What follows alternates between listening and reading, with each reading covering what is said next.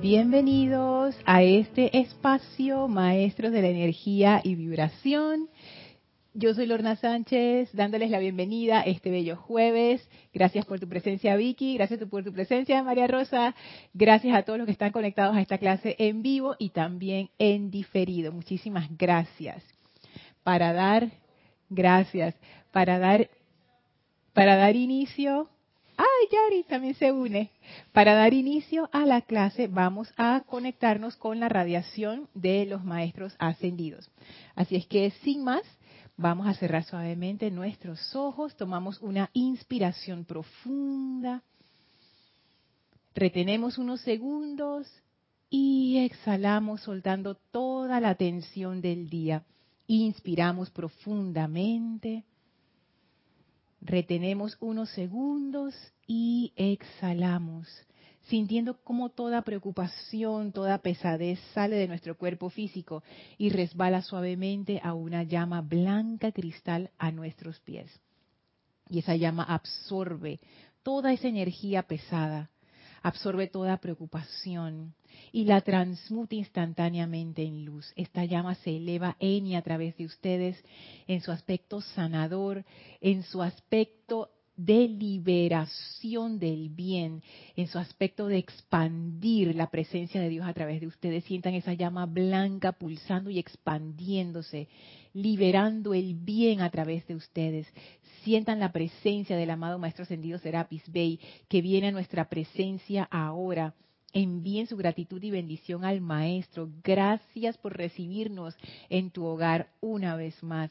El Maestro, contento de que estemos aquí con Él, nos da su bendición y su amor y abre un portal frente a nosotros y nos invita a atravesarlo para ir al séptimo templo. Así es que ahora atravesamos ese portal pasamos primer, segundo, tercer, cuarto, quinto, sexto templo y ahora estamos en el séptimo templo. Sale a nuestra, a darnos la bienvenida a nuestro encuentro el amado Maestro Ascendido Saint Germain con esa radiación violeta mágica, preciosa que él es. Con él viene la amada Maestra Ascendida, Kuan Yin, que regresa una vez más a traernos esa misericordia que ella es. Y atrás de ellos sentimos la radiación poderosa del amado Arcángel Zadkiel anclándose en la llama de ese templo. Permitimos que estas tres conciencias nos envuelvan, nos llenen, nos protejan. Abrimos nuestro corazón para darles la bienvenida y permitimos que esa radiación violeta se haga uno con nosotros somos ahora esos seres de fuego violeta. Y dentro de esta magnífica radiación nos vamos a quedar relajados y felices mientras dura la clase.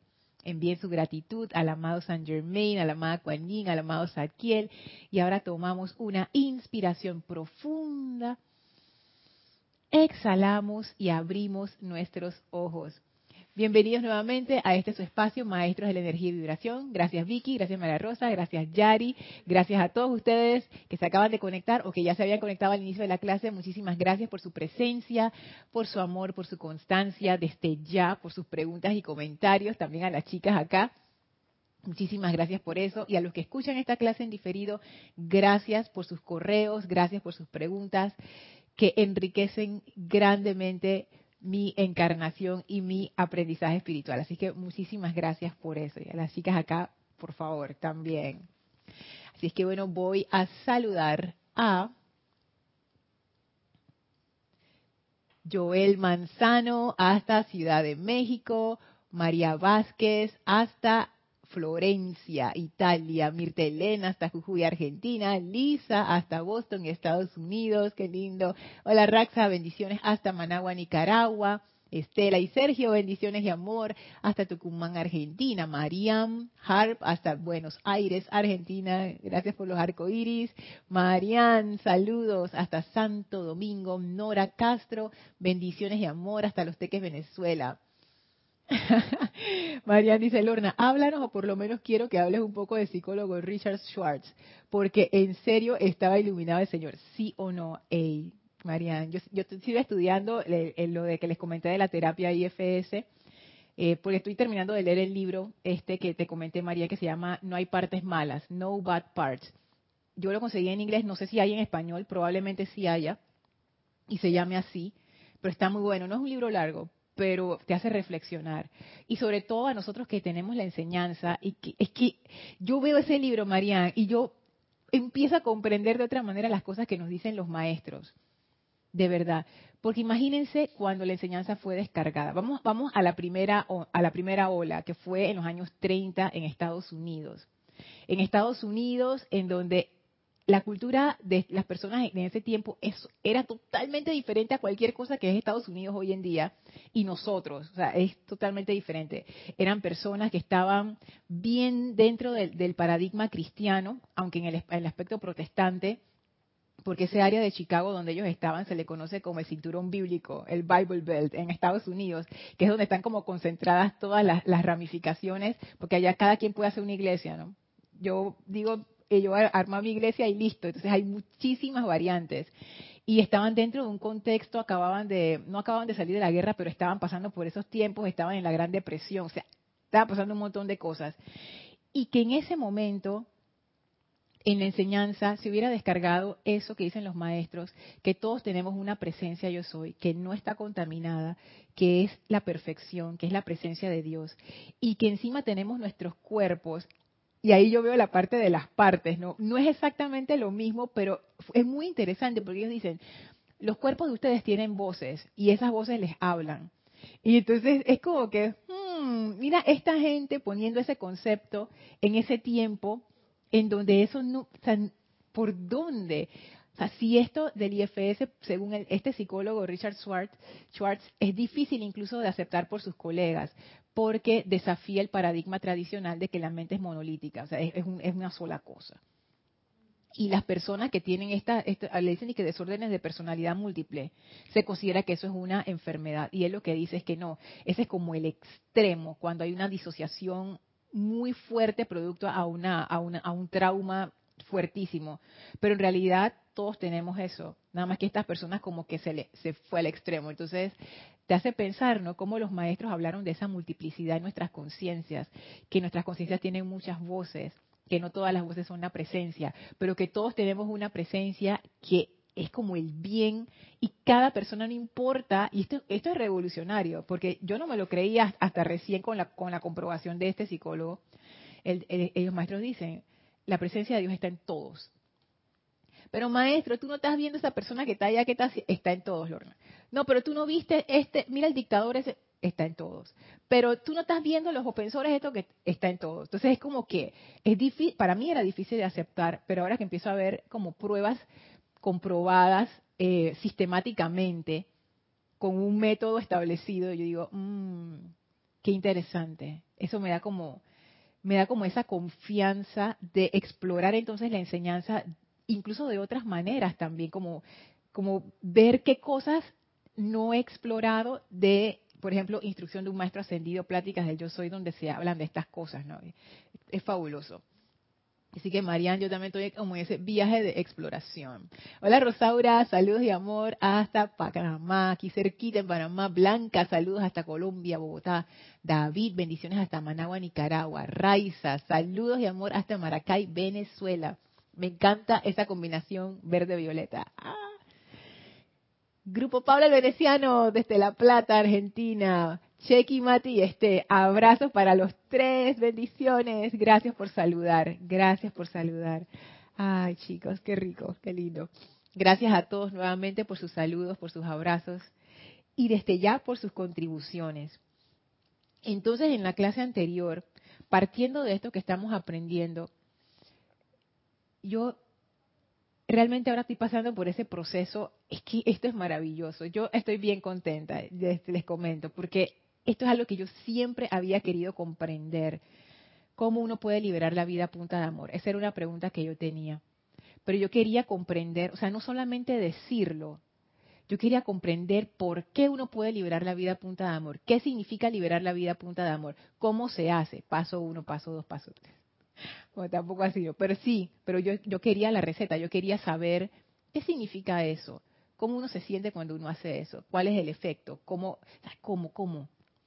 Y ahora estoy comprendiendo lo que los maestros descargaron hace tanto tiempo, pero mi conciencia como que todavía no estaba allí no solo, no, no a nivel intelectual, porque si cualquiera lee estas palabras, esto está claro, esto es sencillo, si uno lo lee, uno lo entiende intelectualmente, pero mi conciencia a nivel emocional, a nivel de comprensión, no estaba allí todavía. Entonces yo leía esto y para mí esto eran palabras, pues.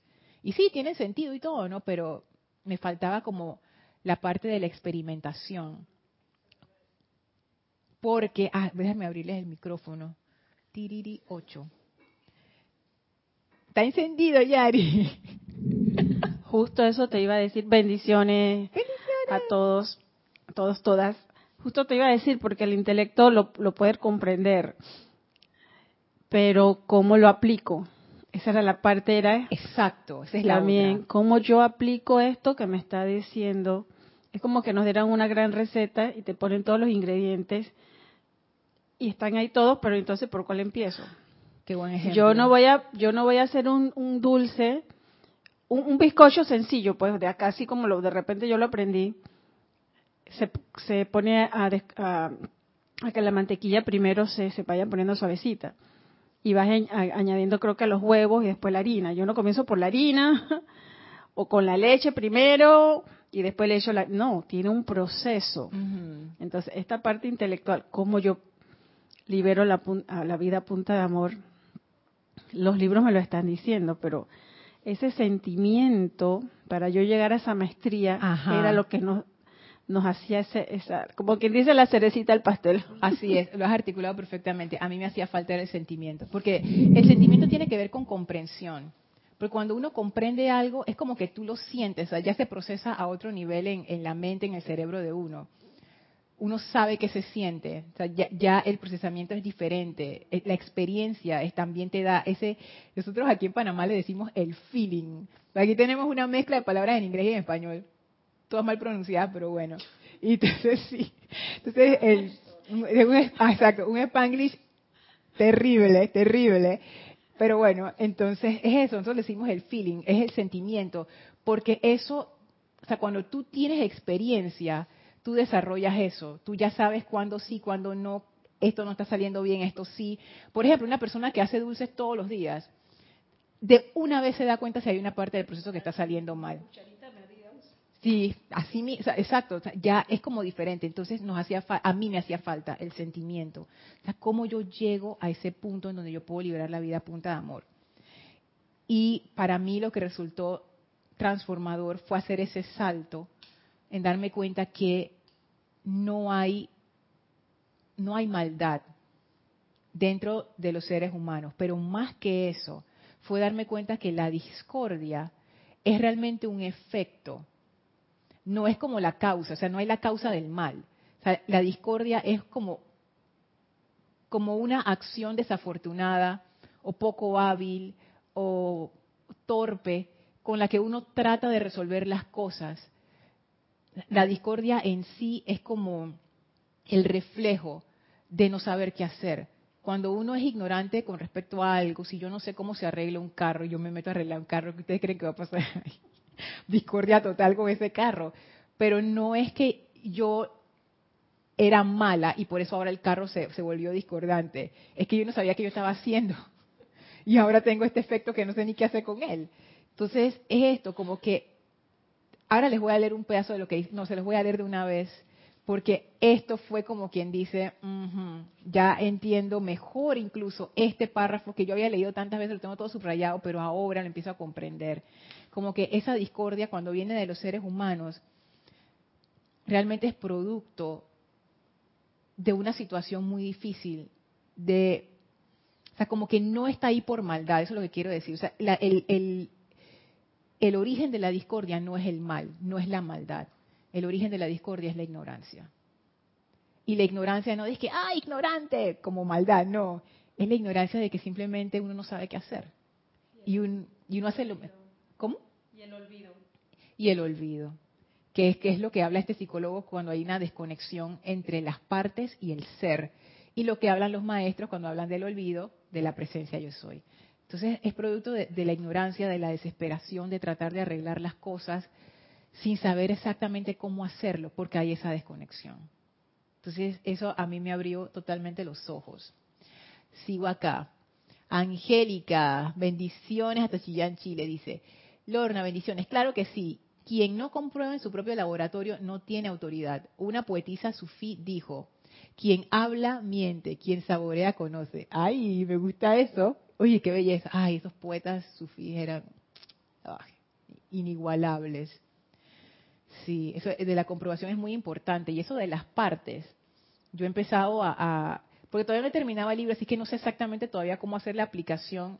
Ahí hay más libros de eso, pero no los he leído. Pero ya empecé a poner cosas en práctica y ver esas partes dentro de mí. Por ejemplo, ahora que, que venía conduciendo y pasan cosas locas en la calle, yo decía, mira esta reacción.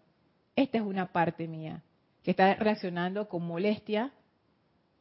¿Quién sabe por qué? Dije, para protegerme de alguna situación, pero al poder verla como una parte, no me quedé enganchada en el sentimiento entonces nunca hubo molestia en mí. O sea, yo sentí la molestia, pero no me enganché con esa molestia y simplemente pasó. Entonces yo digo, qué útil es esto. Qué útil es esto. Laura, bendiciones hasta Guatemala. Ay, qué linda. Laura saludó a Yami, pero Yami todavía no ha llegado. Así que, o si anda por ahí, Yami, saluda si estás en, diferido. No en diferido, no, si estás en, en, ¿cómo se llama? Remoto, por YouTube. Gracias, Laura. Angélica dice, y es cierto, he escuchado a todos los instructores y guías de esta enseñanza y de otras cosmovisiones y se nota cuando alguien habla desde la experiencia. Sí, sí. Y uno se da cuenta en los detalles. Bueno, yo no siempre me doy cuenta porque hay, hay algunas cosas en las que yo como que, mm, ¿será o no será? Pero sí, cuando, es que eso, pero tienes razón, o sea, uno uno siente como un peso especial. O sea, puede que uno no lo comprenda, pero uno como que siente que hay como, como hay algo ahí, como que la persona está transmitiendo algo más allá. Hay, exacto, María Rosa, hay como una certeza especial. Eso tienes razón, Angélica, porque aunque yo no comprenda mucho la cosmovisión o lo que está transmitiendo la persona, hay algo como que te dice y que, o sea, no entiendo lo que dice, pero hay algo, de, hay algo en lo que está diciendo esa persona. Entonces puede ser eso, que ha tenido una comprobación y que eso se transmite. Abel. Dije, ¿por qué ya no venden libros de la actividad? Yo soy en la web de Serapis Bay, no los encuentro, están desaparecidos. No, no están desaparecidos, Abel. Lo que pasa es que para ver esta parte de los libros necesitas loguearte al sitio web con usuario y contraseña. Y para suscribirte es facilito, vas al sitio web en la, en la página inicial, te suscribes ahí y ya los vas a poder, los vas a poder ver el grupo Pablo el Veneciano, a ver, no dice quién, no importa. Lorna dice, reflexionando pensaba la primera vez de conformar la conciencia de separatividad, no fue ignorancia, no maldad, fue una decisión de libertad. Sin embargo, veo cómo nos quedamos pegados. Y fíjate que la conciencia de separatividad, ¿por qué surgió? Según lo cuentan los maestros, por la llegada de los rezagados, que contaminó al resto de la población. Y ahí uno pudiera decir, oye, pero se dejaron contaminar y esa fue una decisión que ellos tomaron, ¿no? Porque ellos pudieron haberse resistido y no, y no caer. Ese es un buen punto, este Mati, es un buen punto. Sin embargo, imagínense una persona, porque esta es mi hipótesis, que es una opinión, esta es una hipótesis. Yo pienso que la conciencia de la gente de ese tiempo era más bien una conciencia infantil. Porque si hubiera sido una conciencia madura, que tuviera experiencia, ellos no hubieran caído, porque ellos ya sabían para el hueco donde iban. Pero imagínate un niño, imagínate una niña, un niño, que viene un tipo de la calle y le dice, oye, ¿tú quieres probar algo bien rico? Mira, te doy este paquetito. Aquí en Panamá eso pasa. Y por eso que los papás tienen que estar como con mil ojos con, con sus niños y sus niñas, porque es... Y es droga. Pero los niños no saben. Y aunque tú le digas mil veces a un niño no confíes en los extraños, es un adulto. Cuando uno es niño, todos los adultos tienen autoridad en tu vida. Entonces, tú dices que, ah, algo interesante, sí, ay, dame para probar. Digo, la droga en el cuerpo de un niño es la droga en el cuerpo de un adulto. O sea, son los mismos mecanismos del cuerpo, las mismas, la misma química interna del cuerpo. Entonces tú pudieras decir, sí, pero esa niña pudo haberse resistido, ya la tomó y le gustó, porque esa es la sensación primera. Entonces al día siguiente viene, viene el Señor a ofrecerle de nuevo el paquetito y le dice, ¿tú quieres? Digo, uno puede decir que la niña pudo haber dicho que no. Pero si lo probó y le gustó, y es un niño, es una niña, ¿qué criterio tiene para decir, ya, yo creo que esto no, esto no está bien? Entonces pienso que por esa parte si bien es cierto que tuvieron libre albedrío y fue su decisión, porque nadie le, puso una, un arma en la cabeza, también está la parte de la ignorancia. Porque si a mí me viene un adulto con un paquetito y que tú quieres probar esto, yo dije, tú vas a llamar a la policía, es ya. Pero es que... Bueno, mientras Yari recoge el micrófono, sigue diciendo Pablo Veneciano, veo cómo nos quedamos pegados a eso. Tan simple como invocar la ley del perdón, es decir, perdonarnos esa transgresión, no quedarnos con eso pasado y transformarlo y transmutarlo. Soy Mati. Ay, Abel dice gracias. Gracias, Abel. Ok, es, cierto, Mati. Por ejemplo, el caso que te conté de cuando venía manejando y no sé qué. Yo hubiera podido invocar la ley del perdón, pero no había esa, lo que dice aquí la amada maestra ascendida Kuan Yin. No había compasión en mí para hacer esa transmutación conmigo misma, porque yo realmente no, comprendía qué hay detrás del sentimiento de la compasión para poder invocarlo para que esa llama hiciera su trabajo de una vez. Eso era lo que a mí me faltaba, Mati. Y digo, esta es mi conciencia. Hay gente que entiende esto perfectamente. Yo conozco hermanos aquí en la enseñanza que ellos no tienen ningún problema con la llama violeta. O sea, a ellos esto es full, le funciona totalmente. O sea, eh, Estoy hablando desde mi conciencia. A mí eso me costaba mucho comprenderlo. Hay otras personas que no les cuesta absolutamente nada y ellos entienden esto de la amada Kuan Yin perfectamente. O sea, quiero, quiero dejarlo claro, no es que esto es así para todo el mundo. Pero a mí me hacía falta ese, esa, esa pieza, Mati. O sea, yo realmente... Y yo he invocado la llama violeta y la he usado y me ha funcionado, pero igual había como una parte ahí como que yo no entiendo cómo arrancar este auto. Y ahora estoy comprendiendo. No, lo, que te iba a decir es que en algunos libros dice, y estaban los santos inocentes. Ajá. Entonces, como tú dices, estaba esa inocencia y eh, eh, en esa inocencia tenías que madurar. No, esto no está bien, porque ellos conocían la ley, asumo que conocían la ley, la perfección y la armonía. Entonces, cuando fueron probando esas cosas que vinieron nuevas, pero esto, esto ya no está, no cumple con la ley, pero me gustó cómo se siente. Claro, porque esa es la atracción del mundo de los sentidos. Esa es la atracción del mundo de los sentidos. Entonces se fue olvidando. Entonces sí había, como dices tú, esa inocencia, porque hay algunos libros lo dicen, estaban los santos inocentes. Pero es que Yari, imagínense ustedes, voy a hablar de un tema que a todos nos golpea, bueno, no sé si a todos, pero nosotros lo hemos visto, yo lo veo en mi sobrina, lo veo en los niños de ahora, lo veo en los adultos, cuando voy a un restaurante lo veo todo el tiempo, la gente con el celular dice, estamos absorbidos en un mundo virtual. Ese mundo virtual llama más nuestra atención, está viendo videos de perro en TikTok, que lo que está pasando a nuestro alrededor. Y yo creo que igual les pasó a ellos porque empezaron a poner su atención en el mundo externo, que es maravilloso. Aquí tenemos unas flores hermosas, sí o no que esas flores son espectaculares, son preciosas. Y uno dice, wow, pero si uno se queda enganchado ahí, tu atención cada vez más ahí, ahí, ahí, llega un momento en que hay, hay chiquillos que quedan adictos a juegos de video. Adictos no les interesa el mundo, no les interesa comer, no les interesa dormir, no les interesa relacionarse con otras personas. Yo lo que quiero es jugar, jugar, jugar, jugar, jugar. O sea, ya ahí vemos que hay un problema. Entonces, yo me imagino que el mundo externo tiene eso, ¿no? Si uno no, no tiene esa experiencia o no tiene esa, ese proceso de inmersión controlada, uno puede quedarse como en la película de esta Inception. Tú te puedes quedar ahí en esos mundos subconscientes pensando que ese es el mundo real y no es. Son sueños dentro de sueños dentro de sueños. Bueno, leo, leo aquí el, saludo de Leti. Hola Leticia, Dios te bendice. Marian, el mensaje de Marian, y luego les leo esto para que lo escuchen de la amada Kuan Dice Marian, en la mañana pasé por una situación difícil. Llamé al arcángel Zadkiel y no hace mucho pensé que eso mismo me hicieron, lo hice, eso mismo que me hicieron, lo hice a varios familiares y tuve que pedirles perdón. Mira esa iluminación, Marian. Es que, claro, la personalidad siempre se defiende y dice, mira lo que me hicieron. Pero entonces cuando uno tiene más, cuando uno tiene como, como más conciencia, uno puede hacer esa introspección honesta, porque eso no es fácil de hacer. Nosotros lo hacemos en la enseñanza porque ya estamos acostumbrados a estar en autoobservación, a no echarle la culpa a otros, a ver las cosas que nos pasan como oportunidades y no como que, ay, me la está haciendo el universo. Pero la mayoría de la gente no es así. Entonces, como nunca ven hacia adentro y se cuestionan de dónde sale esto, pasan las oportunidades del perdón y de la liberación y, no se aprovechan. Miren lo que dice la amada Kuan Yin. Eso está en el diario del Poeta de la Libertad Kuan Yin en la página 27. Dice así, quizás pueda explicar mis sentimientos por la humanidad en general, pidiéndoles que sientan sus reacciones cuando un ciego da un paso en falso y experimenta una caída.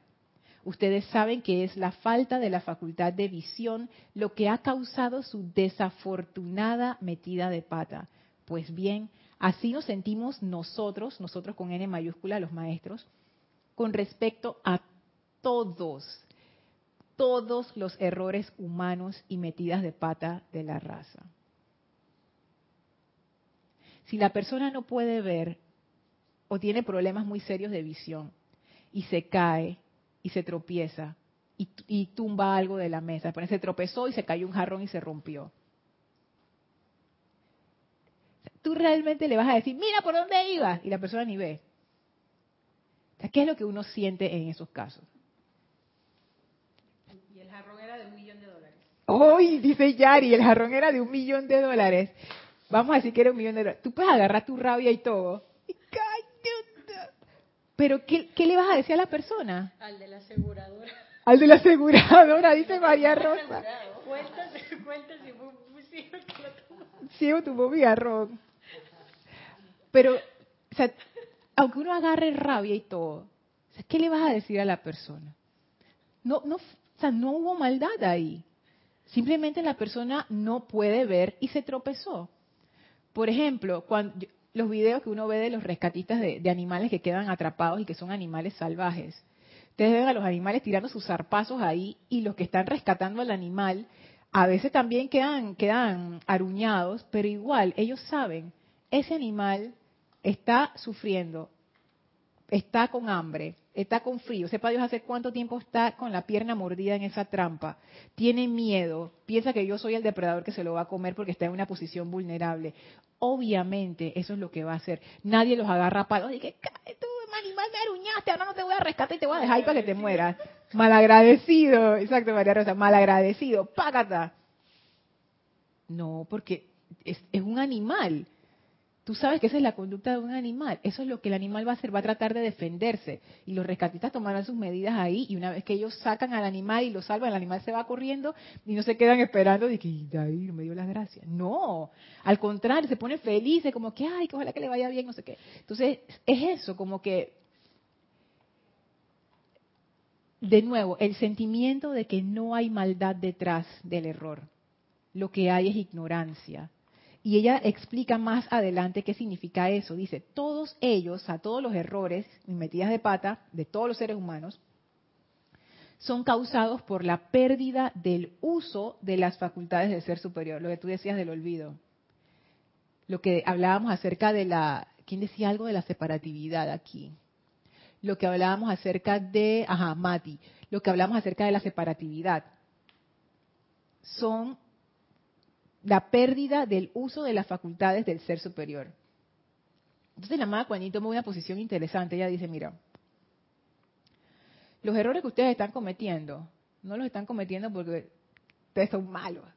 Los están cometiendo es por ignorancia. Porque están separados de su ser, ser interno, de la presencia. Porque si ustedes estuvieran unidos o integrados con la presencia, si ustedes recordaran que son la presencia, ustedes no harían esas cosas. Ustedes se comportarían totalmente diferente. Entonces, es como que, ay, pero ahora yo puedo comprender esto. Antes esto eran palabras bonitas. Para mí esto era un wishful thinking ahí de que, ok, la maestra ascendida Kuan ella es la misericordia no estas cosas. Pero no, ahora yo comprendo, ahora comprendo más hasta qué punto esto es parte de, por lo menos de mi día a día todos ellos, todos los errores son causados por la pérdida del uso de las facultades del ser superior, porque las facultades embotadas y opacadas de lo humano son un lejano reflejo de las percepciones divinas naturales de la divina presencia. Y ahora dice ella, no hay parte de la vida que sea fundamentalmente mala. Ojalá que la humanidad sea rápidamente despertada, purificada y elevada a la plena utilización de las facultades que constituyen su herencia divina, de manera que al despertar cese por siempre toda confusión y tropiezo. Entonces ella se va a la causa. Ella dice, la causa no es la maldad, la causa es la ignorancia. ¿La ignorancia de qué? De la presencia, que ustedes son esa presencia. Pero estamos opacados por todas estas partes diría el psicólogo eh, Richard Schwartz, o estamos opacados por la impureza en nuestros vehículos, según la literatura de los maestros. En ambos casos, lo que me parece interesante es que se habla de opacar. Es como el sol, el sol siempre está allí, el cielo siempre está allí. Las nubes pueden pasar delante de lo que nosotros pensamos que es delante del sol, que realmente no es delante del sol, pero es cosa de la atmósfera, ¿no? Pero igual, las nubes pueden tapar el sol, se puede poner oscuro, puede hasta llover, eh, como esas tormentas tropicales aquí en Panamá, que uno piensa que se va a acabar el mundo, pero el sol sigue estando allí, el cielo sigue estando allí, pasan las nubes, ah, cielo azul, hermoso. Entonces a eso se refiere la amada maestra ascendida Kuan O sea, la presencia de ustedes siempre está allí pero está, están ahora mismo como opacados por estas cosas no resueltas, que si ustedes pudieran resolverlas, verían que todo sería diferente. Entonces aquí yo veo otra faceta de lo que es la compasión y ese sentimiento que está detrás del amor que permite liberar la vida. Wow, para mí esto fue, o leer esto con esta conciencia ahora, esto, para mí esto fue un regalo, un regalo y ver qué claro lo pone la maestra ascendida Kuan Y de nuevo, a mí me faltaba la comprensión para realmente hacer mías estas palabras y aplicarlas. Porque esa es, esa es la clave. Una vez que yo tengo como el sentimiento de la cuestión que equivale como a la comprensión, ya yo sé cómo lo puedo aplicar. Pero si no tengo eso, me hace falta esa pieza, no, no, no sé cómo aterrizarlo. Y es como tratar esos juegos de, para niños que tratar de meter un cubo en, en una figura de triángulo que, que ay, no entra. Que uno los pone y que preescolar para que aprendan el, eh, que el cuadradito dentro del cuadrado, el triángulo dentro del triángulo. Y uno se mata tratando de hacer que la cosa cuadre de todas maneras, cuando en realidad no hay esfuerzo ahí. Si tú metes el triángulo donde está la forma de triángulo, facilito entra así de. Y es eso, la amada Kuan dice, no se enfoquen en el mal, o sea, no pongan su atención en la discordia en sí, la discordia es el síntoma de que hay algo que trabajar, hay algo que corregir, hay algo que liberar, hay algo que transmutar. Pero detrás de eso no hay mal. Y eso, eso para mí es un mensaje súper poderoso. ¿Alguien quería decir algo acá? ¿No? Paso a los comentarios. Hola Juan Rafael, Dios te bendice. Blanca dice, gracias por esta explicación. Así debió ser y ahora puedo comprender mejor las cosas. A mí también me hacía falta adicionar el sentimiento. Mira tú, Blanca, no era yo la única. Y de verdad que hace una diferencia. Bueno, ya tú nos contarás, pero es, es wow. ese sentimiento que dentro de la enseñanza de la maestra ascendida, Juanín lo explica como compasión, que es puro amor en acción. O sea, el, a la fuente de ese sentimiento es saber esto que ella nos acaba de decir, que no hay parte de la vida que sea fundamentalmente mala y que la discordia que observamos en otros es producto de una falta de conexión con la presencia, digámoslo así, que es exactamente lo mismo, es una falta de conexión con la presencia. Que, es súper bueno, porque ¿cuál sería la, la otra cuestión? sería darnos palo porque somos malos, porque somos pecadores. Y tenemos, tú sabes, que castigarnos para poder purificarnos. Y la vida de los maestros ascendidos presenta otra opción. No somos pecadores, no hay nada que arreglar ni que curar a nivel del ser, porque la presencia de Dios está bien, está perfecta. Lo que necesitamos hacer es quitar, quitar los obstáculos, quitar las y simplemente uno va quitando esas nubes y el sol va a estar detrás. Sea, no hay que hacer ningún esfuerzo para que el sol brille. El sol va a estar allí. Lo que hay que hacer es quitar las nubes. Entonces, más que un proceso de hacer, de accionar, es un proceso de dejar ir, de liberar. Es, es diferente. Alonso, bendiciones hasta Caldas, Colombia. Angélica dice, Lorna, casi me pongo a llorar con ese párrafo. Vivo con mi madre que no es vidente y a veces me he enojado cuando ella pasa a llevar algo y me he dado cuenta que la personalidad reacciona y no va a querer dar el pase a la misericordia. Entonces detecté que es para mí adquirir una maestría sobre esa virtud y, la tolerancia. ¿Cómo he logrado trascender ese sentimiento? Solo invocando la ley del perdón e invocando la llama violeta. Eso me ha dado mucha capacidad para sentir voluntad y no buscar el porqué y decirle, mamá, no importa, es algo material. Qué lindo, eso se recupera. Y te digo, ese nuevo sentimiento es liberador. Es que así es, es, wow, gracias por compartir eso, Angélica, de, tu hogar y, con tu relación con tu mamá, porque no es fácil, o sea, no, debe ser nada fácil. Oye, no es fácil vivir con uno mismo, ahora vivir con otras personas y ahora imagínate, o sea, es, es, por eso que los maestros ascendidos en el templo del amado Serapis Bey hablan del tercer templo. No es fácil vivir con un grupo de personas que no tienen sus facultades totalmente bien y no me refiero a facultades físicas, me refiero a todo, a todo eso, eso que, nos hace como falta, esa, esa claridad, esa iluminación, más amor, que están como, como dice la maestra, embotadas. O sea, están ahí, pero están como, como al mínimo nivel. No es para nada fácil. Esto, esto que, la amada Kuan Yin dice acerca de la persona invidente, cuando no, es, para que se romantice, porque ella también habla de la diferencia entre lástima y compasión que vimos en la clase anterior. y el ejemplo que puso Yari y que María Rosa le puso la salsa de, la aseguradora. Sí, la persona invidente se chocó con una mesa y rompió el jarrón, pero el jarrón costaba un millón de dólares. ¡Qué rabia! Ya la vida. O cuando pasa con los niños. Dejen de jugar, dejen de patear esa bola dentro de la casa. Págata rompieron la ventana. ¿Qué a hacer? Pero son niños, pues, porque eso es lo que hacen los niños. Y, permiso, y los enojos usualmente son, voy a regañar para que no se repita. O sea, que uno incluso no ejerce el perdón porque considera que perdonar es débil y no corrige. Buen punto. Buen punto, porque ningún papá está pensando que voy a invocar la ley del que te voy a estar Bueno, por lo menos las mamás panameñas como que van sacando rápidamente su chat, chat, chat. Pero bueno, es sí, exacto, porque la atención dónde está? O sea, mi atención en el jarrón estaría en la rabia. ¡Ah! Que voy yo, yo, yo, mi mío, ¿qué voy a hacer ahora que el jarrón está roto? y si, y si no era ni mío, era, Dios mío, es como que, ah, pero al final fue un accidente, pues.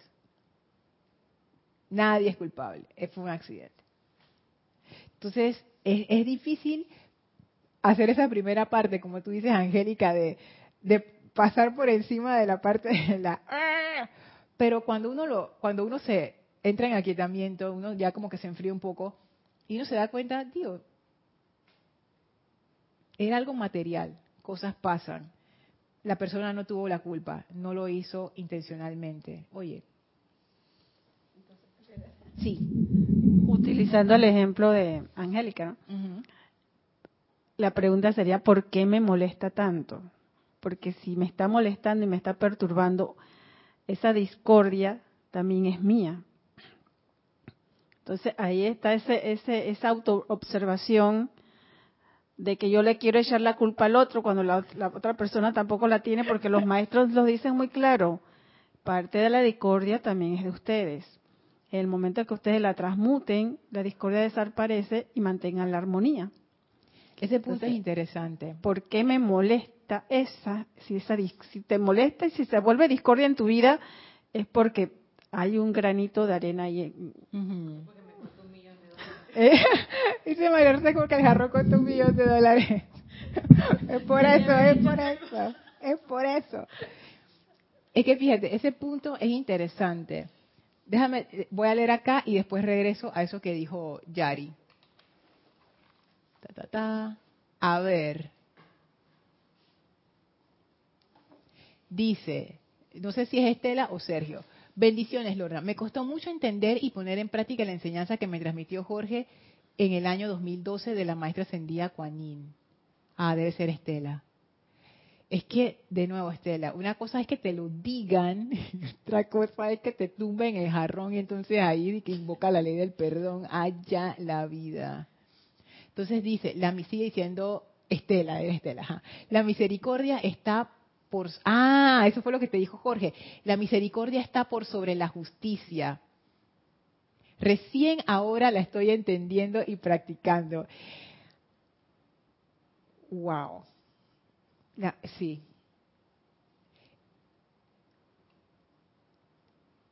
Y eso, eso, eso, es muy interesante, ¿no? Porque inicialmente uno pudiera pensar que eso es una injusticia.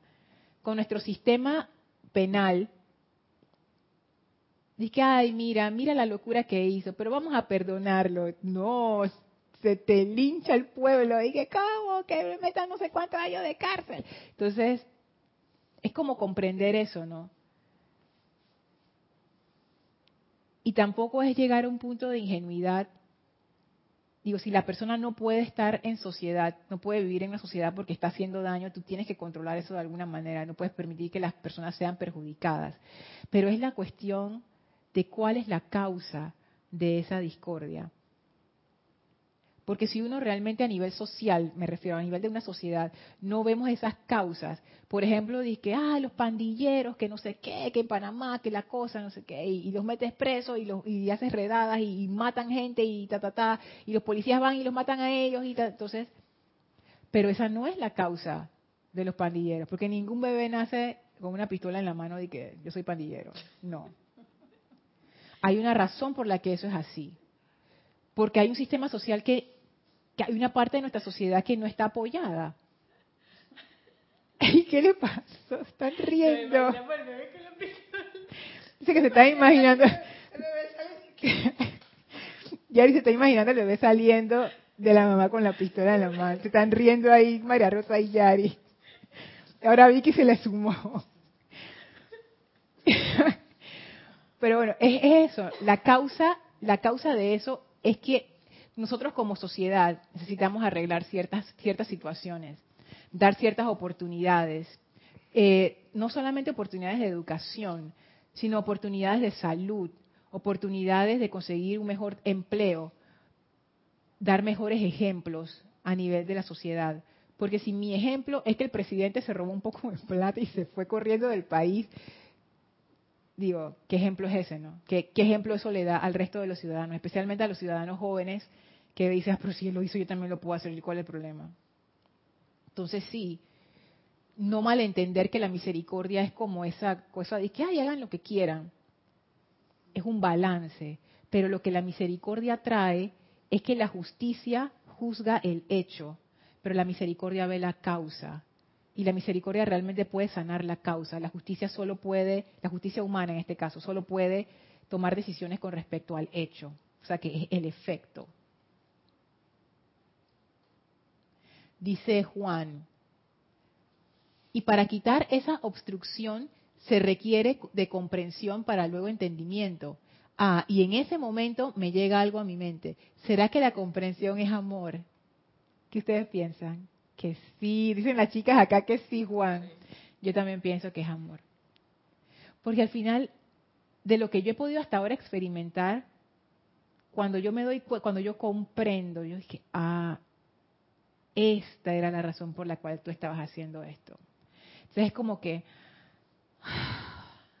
toda la ira, todo el resentimiento, todo el dolor, todo lo que había ahí simplemente se disuelve, se va, ya no es importante, porque ya comprendí. Y esa comprensión es como que naturalmente le abre la puerta al amor.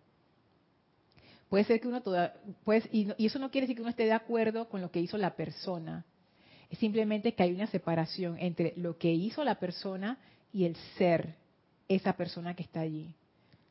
Son dos cosas diferentes. Sí, tenemos que ver la responsabilidad y las consecuencias de lo que hiciste, pero yo no te odio como persona. Eso no. E, eso es, eso es una transformación súper poderosa. Me acuerdo una, era un documental que vimos aquí, se me escapa el nombre ahora mismo, de este genocidio que hubo en un país africano que también se me escapa el nombre. Ah, No, no, que, durmieron, que se escondieron en el, en el baño. que se escondieron en el baño, esa misma. Eso No, era, ah, no me acuerdo dónde era, pero sí me acuerdo. Sí, que no era, que no es Hotel Ruanda, que es una película. Este era un documental. Y era Somalia, no me acuerdo. La cosa es que hubo un, un genocidio terrible y estas chicas y, la, y Con un grupo, ajá, con la familia, una muchacha se escondió con lo que le quedaba de la familia en un baño y vivieron ahí como por tres meses. Total, una historia así, es que wow.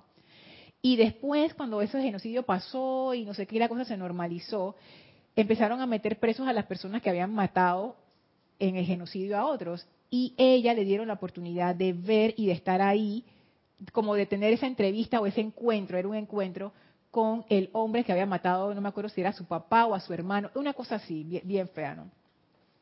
Y dice que ella antes de ese encuentro, y mientras ella estaba en el baño escondida con tanto miedo y tanto rencor y tanto resentimiento, ella empezó a hacer su transformación y al final ella logró como perdonar esa energía. Y cuando ella llegó a ese cuarto en donde estaba este hombre que había asesinado a un miembro de su familia, y ella había un policía también ahí, o sea, no es que la metieron a ella solita ahí, ¿no? Había un policía allí. Dice que cuando ella vio en los ojos de esta persona lo que nació de su corazón, es decir, yo te perdono. Dice que el hombre quedó y que el policía se puso bravo con ella, se disgustó con ella, que cómo era posible que ese asesino ella le fuera a decir una cosa así, que qué le pasaba. ¿Tú te imaginas la diferencia que hizo en la vida de ese hombre? Esas tres palabras, con, dichas con el sentimiento correcto, con el amor. Yo te perdono. ¡Wow! Se libera ella, se libera él. Esa liga kármica que los unía, sepa Dios desde hace cuánto tiempo, ahí terminó. Eso es bien poderoso. Ahora yo entiendo por qué ese lazo del, del fuego violeta con esta ley del perdón. Realmente la ley del perdón es una forma de ir desbaratando las ligas kármicas discordantes. Es otra forma de liberación. Antes de esperar al final de tu encarnación para entonces hacer la revisión con el tribunal kármico, el fuego violeta te permite hacerlo antes, mientras tú estás encarnado, e ir liberando, liberando, liberando, liberando. Todas, todas esas asociaciones kármicas. Pero se tiene que hacer así, a través del amor.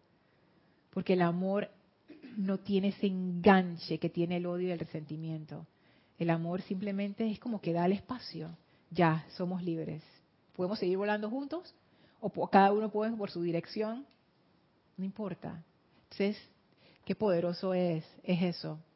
Así que sí, Juan, yo pienso que la comprensión realmente es como, como amor.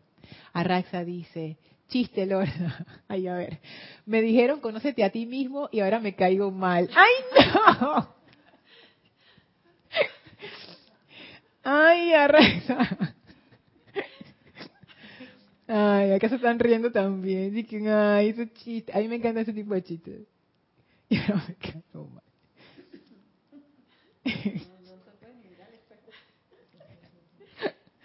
Ay. Dice Mati, la paciencia, hablando de lo que estábamos hablando acá arriba. Como, como Mati tiene a Chequi, que Chequi todavía está... Bueno, ya no está ni tan pequeña, ¿no? Pero imagino que Mati está recordando todos aquellos momentos en donde Chequi puso a prueba su amor de padre. ¿Y qué le ibas a decir? Si es una niña, estás conociendo el mundo, está explorando. Angélica, riéndose del chiste de Arraxa. Ajá, dice Mati, con los niños, con los adultos, con uno mismo, la paciencia. Es cierto, Mati, no, sola, no solamente son los niños. Chequi, no solamente son los niños, los adultos también somos un problema. Marlene, bendiciones hasta Perú Tacna. Dice Angélica, Lorna, claro que a la sociedad le falta. El tema es que a nadie le interesa, entre comillas, sanar a su pueblo, ni siquiera a los gobernantes. No es rentable. no es rentable. Sin embargo, yo siento que hay oportunidad de ayudar y es cambiar uno. Cambia más, cambiar más de cambia más de alguien. Mm, no sé, parte. Hay mucha trama kármica como un tapete hilado, en algún punto tengo una responsabilidad. Eso sí es cierto. Y si me doy cuenta y la transmuto, esa persona libera parte de su alma. Ajá, eso es cuando estamos ligados con otras personas, exacto. En eso estamos tratando de cambiar esos patrones y hábitos que nos hacen sufrir gracias a los datos amorosos de los maestros y pienso, ¿qué hubiese pasado si esta enseñanza no se descarga? Algo se hubieran inventado los maestros y hubieran descargado otra cosa. Pero la ayuda siempre está. No, yo pienso que sí, la ayuda siempre está, porque hay necesidad, hay necesidad de liberación. Y hay muchas personas pidiendo eso. Hay muchas personas que quieren saber, ok, ¿cómo hago las cosas bien? Ya me estrellé 500 veces. Estoy dispuesta a escuchar dime cómo hago las cosas bien. Y cuando ese llamado es honesto y del corazón, y hay millones de personas pidiendo eso en sus vidas, y cada vez hay más, y uno los escucha, los ve, los siente, se las encuentra en la calle, personas que dicen, yo estoy harta de sufrir, estoy harta de pasar por esta situación, estoy harta de esto. O lo que el chiste de Arraxa, no me aguanto, Dios mío, quiero salir huyendo y no puedo de mí misma. ¿Qué hago? Todo llamado tiene una respuesta. Y yo pienso que los maestros algo hubieran descargado a través de cualquier canal. Puede ser la ciencia, puede ser psicología, puede ser, no sé, religión o tradición o una nueva forma de ver la vida, un libro, algo. Y no una sola cosa, sino múltiples cosas como están haciendo. Porque la enseñanza no es el único canal de los maestros ascendidos. Ellos usan cualquier cosa que llegue al corazón de la gente. Cualquier cosa. Una película, una canción, un chiste, un video, una palabra amable hacia alguien, cualquier cosa. Entonces, pienso yo que algo, algo se hubiera dado allí. se está riendo el chiste de Raxa. A ver, dice Mati. No, perdón, este, dice, soy este. Dice, Dios te bendice, Lorda. Siento que estamos en tiempos de oportunidad para caer en cuenta de que la causa de todo, para caer en cuenta de la causa de todo yo soy. El discernimiento cumple el papel fundamental para convertirnos en seres de causa conscientes que nos harán manifestar nuestro verdadero ser y nuestro propósito. Hacernos cargo de los errores, redimirlos sin culpa. Me encanta esas, me encanta esas tres palabras. ¿Cómo las pones? Redimirlos sin culpa. ¿Cómo me gusta esa frase? Hacernos cargos, hacernos cargo de los errores, redimirlos sin culpa y con responsabilidad nos llevará a la altura. Dice Gabriela acá abajo, fue en Ruanda. Fue en Ruanda, yo creo que sí, ¿verdad? Sí. Sí, gracias Gabriela. Nos llevará a la altura, sigue diciendo este, de ser co-creadores con Dios. Qué, qué bello este, redimirlo sin culpa, porque eso es lo que nos lo que nos proponen los maestros, la liberación de la vida a través del amor, no a través de la culpa ni la lástima, eso, no tiene cabida allí. Y para ir terminando, algo aquí de lo que decía este que me parece interesante. Dice, siento que estamos en tiempos de oportunidad para caer en cuenta de que la, de que la causa de todo yo soy. Eso me puso a pensar porque lo que tú decías de Yari del ejemplo de Angélica, ¿no? Cómo nosotros proyectamos nuestra nuestra discordia en otras personas. Y eso yo lo he visto en mi propia vida, ¿no? Cuando le echo la culpa a alguien o cuando alguien me cae mal o me saca de quicio. Y al inicio yo digo, no, yo no tengo nada en común con esta persona, nada. Y después dije, ay, a la vida. Porque me doy cuenta que me está reflejando esa parte de mí. Y como que las partes de uno se reflejan en personas que tienen también esas partes afines. Entonces no es que la persona, no es que la persona no es que no lo tenga, o sea, puede que sí lo tenga, pero porque lo tiene y yo lo tengo, nos reflejamos unos a otros. Porque si esa persona tuviera otra parte que yo no tengo, eh, no pasa nada. Entonces es como, como ver esa parte en donde uno tiende a poner la, la culpa o la responsabilidad a proyectarla en otra persona. Pero yo hoy pensaba, por unas cosas que estaba, que estaba viendo y que vinieron a mi conciencia, que los maestros ascendidos siempre dicen que no la culpa la culpa o la la culpa o la responsabilidad no son las personas, las situaciones o las cosas, que las causas de nuestro sufrimiento, de nuestro sufrimiento están incrustadas en nuestros vehículos emocional y mental, que es como decir que están como en nuestra parte psicológica, pues en nuestra parte en la mente, una cosa así. Y me pongo a pensar en los casos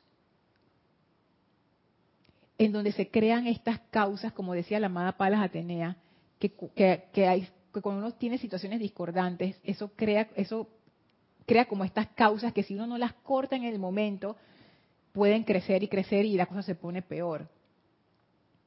Yo estaba pensando, bueno, ¿cuál es la causa entonces de una situación discordante? ¿Cuál es la causa de una situación que se repite y se repite y se repite y se repite en mi vida? Y puede que yo haga un análisis y me, di cuenta de que, ah, aquella vez que mi mamá me dijo, tú no sirves para nada, y yo era una niña, y eso se quedó metido en mi conciencia, esa es la causa. Y uno pudiera decir, mi mamá, ella es la causa. por, por esa cosa que ella me dijo, ella por esa razón. Pero en realidad esa no es la causa. Y esto que voy a decir, probablemente para muchos de ustedes saben que ay, Lorna acaba de descubrir el agua tibia. Pero yo no lo había visto así. Ahora, hoy, hoy me pasó. Yo dije, ¡ah! ¡Qué cosa tan increíble! Lo que te dijo, lo que te dijo en el ejemplo, vamos a decir que, que es mi caso, vamos a decir, lo que me dijo mi mamá no es la causa. Mi mamá tampoco es la causa. ¿Cuál es la causa? Que yo en ese momento generé una creencia con respecto a esa situación y me la tragué. La imprimí en mis vehículos internos. Esa es la causa. No es mi mamá, no es el evento, no es lo que dijo. Es una creencia que se formó. Dice Vicky que eso se suma con todas las otras experiencias que llegan a mí. Es cierto, porque hay gente que la mamá les dice eso y les resbala. Uh, sigo haciendo mi cosa. Pero hay otras personas que sí, pues cada conciencia es diferente de acuerdo a las experiencias que ha tenido. Y aunque uno diga que no, pero era un niño, una niña, no tenía mucha experiencia, nosotros sabemos que eso también viene de vidas anteriores. O nuestras conciencias no son como un canvas en blanco. O sea, todos tenemos ya, venimos con un set psicológico listo. Entonces, verlo de esta manera a mí me trajo todavía más liberación.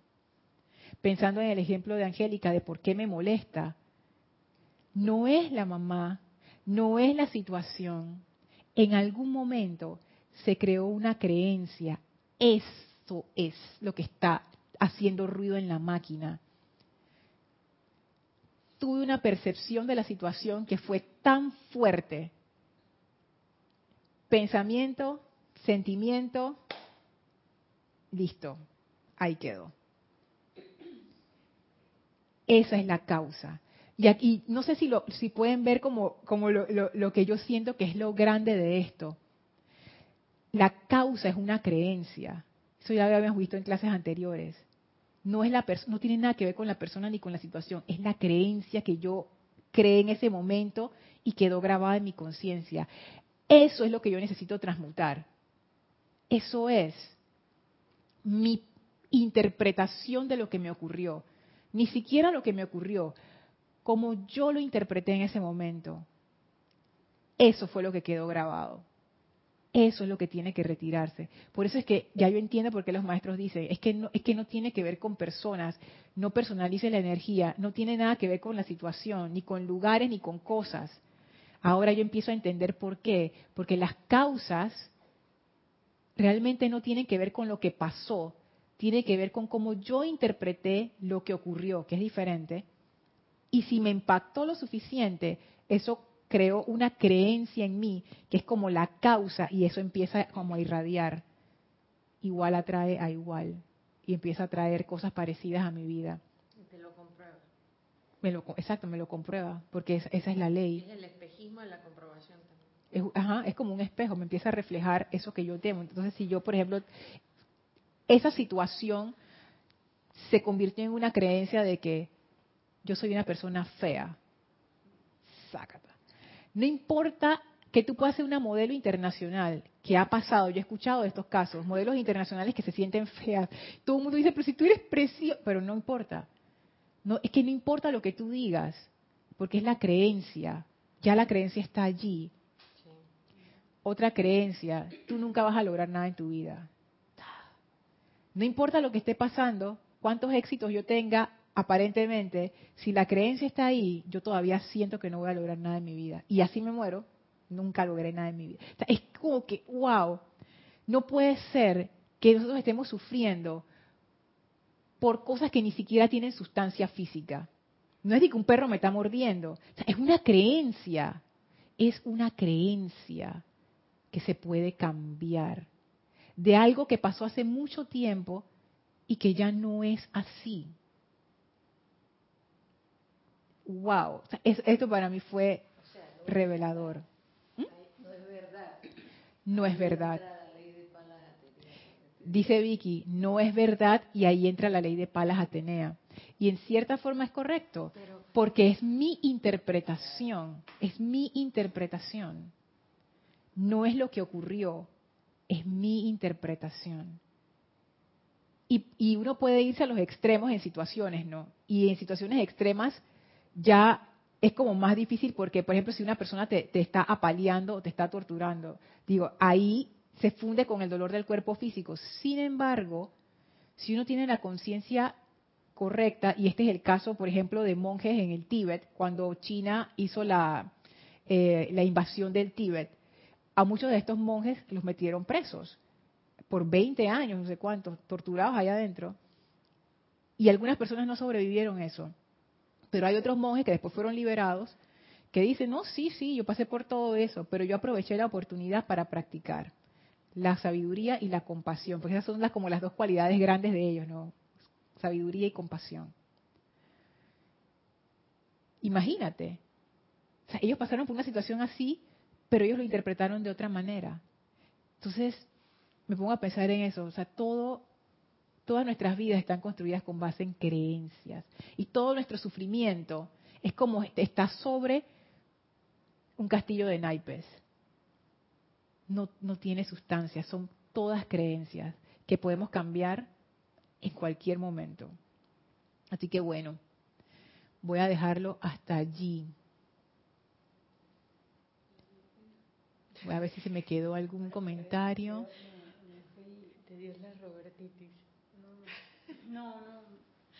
Gracias Lourdes, bendiciones hasta Changrila, Uruguay. Hey Diana, bendiciones hasta Bogotá, Colombia. Gracias Estela y Sergio. Dice Diana, ¿cómo lo borramos, Lorna? Me lo decían a menudo. Sí. Es a través de la comprensión, Diana. Entonces dice, este, entonces Lorna, la creación de la creencia está en la aceptación, así es. Ese es el problema, que uno se la come así enterita, porque uno cree que es verdad. Y no es verdad, es mi interpretación. Haya la vida, es, es fuerte. Gracias a todos. Muchísimas gracias por su atención.